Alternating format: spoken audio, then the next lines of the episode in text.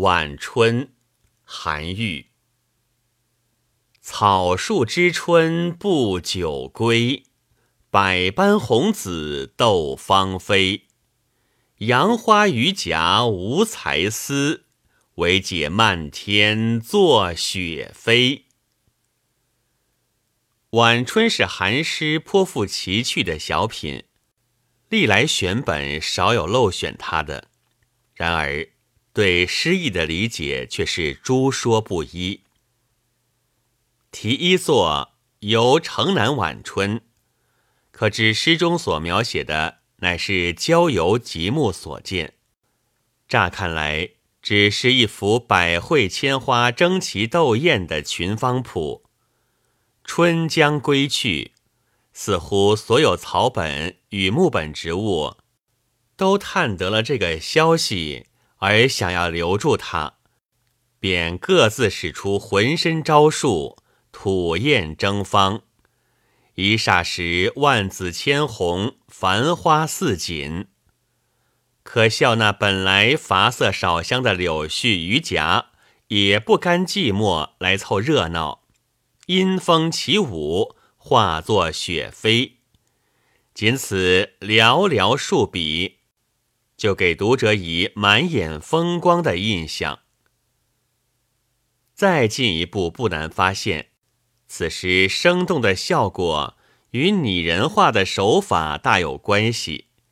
草树本属无情物，竟然能知能解，还能斗，尤其是彼此竟有才思高下之分，着想之奇。是前此诗中罕见的，最奇的还在于“无才思”三字，造成末二句废人咀嚼，若可解，若不可解，引起见仁见智之说。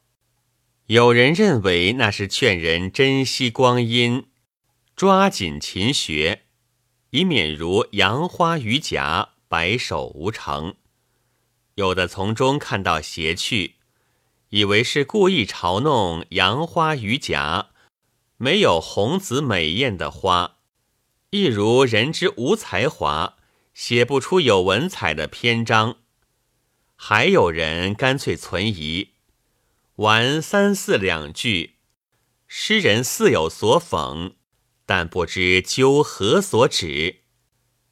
姑不论诸说各得诗意几分，仅就其解会之奇异，就可看出此诗确乎奇之又奇。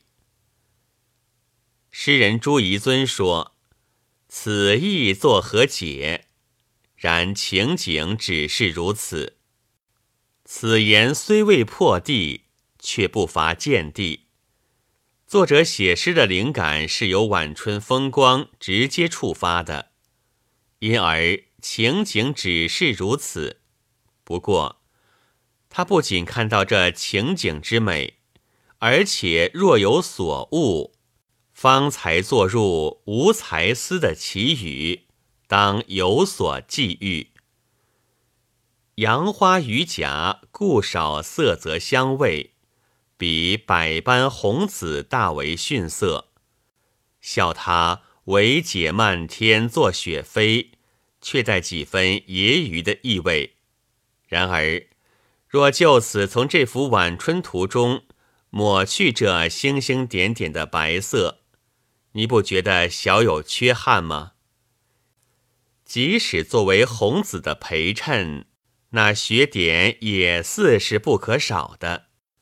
刘禹锡《杨柳之词》云：“桃红李白皆夸好，须得垂杨相发挥。”此外，谢道韫《咏雪》以柳絮因风，自古称美。作者亦有句云：“白雪却嫌春色晚，故穿庭树作飞花。”雪如杨花很美，杨花如雪又何尝不美？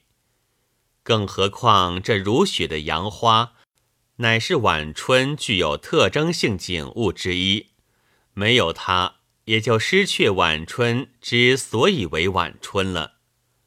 可见诗人拈出杨花榆荚，未必只是揶揄，其中应有怜惜之意的。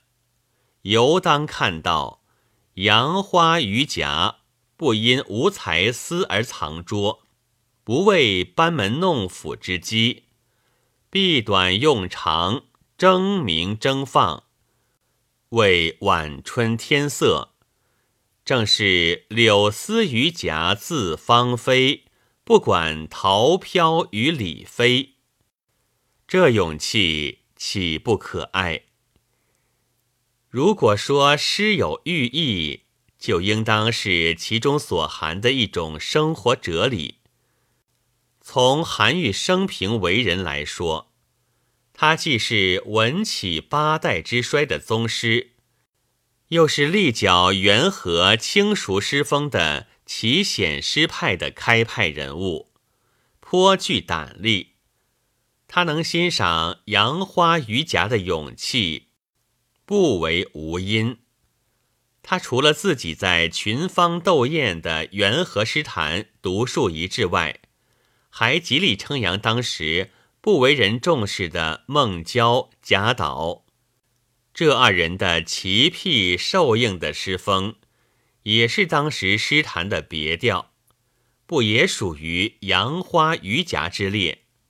由此可见，韩愈对他所创造的杨花榆荚形象，未必不带同情，未必是一味挖苦，甚而可以说，诗人是以此鼓励无才思者敢于创造。前文所引述的两种对此诗记忆的解会，虽各有见地，于此点却均有忽略。殊不知，诗人对杨花榆荚是爱而知其丑，所以嘲戏半假半真，一装一邪。他并非存心托讽，而是观杨花飞舞而忽有所触。随机一点幽默的情趣，诗的妙处也在这里。本文作者周孝天，朗读：白云出岫。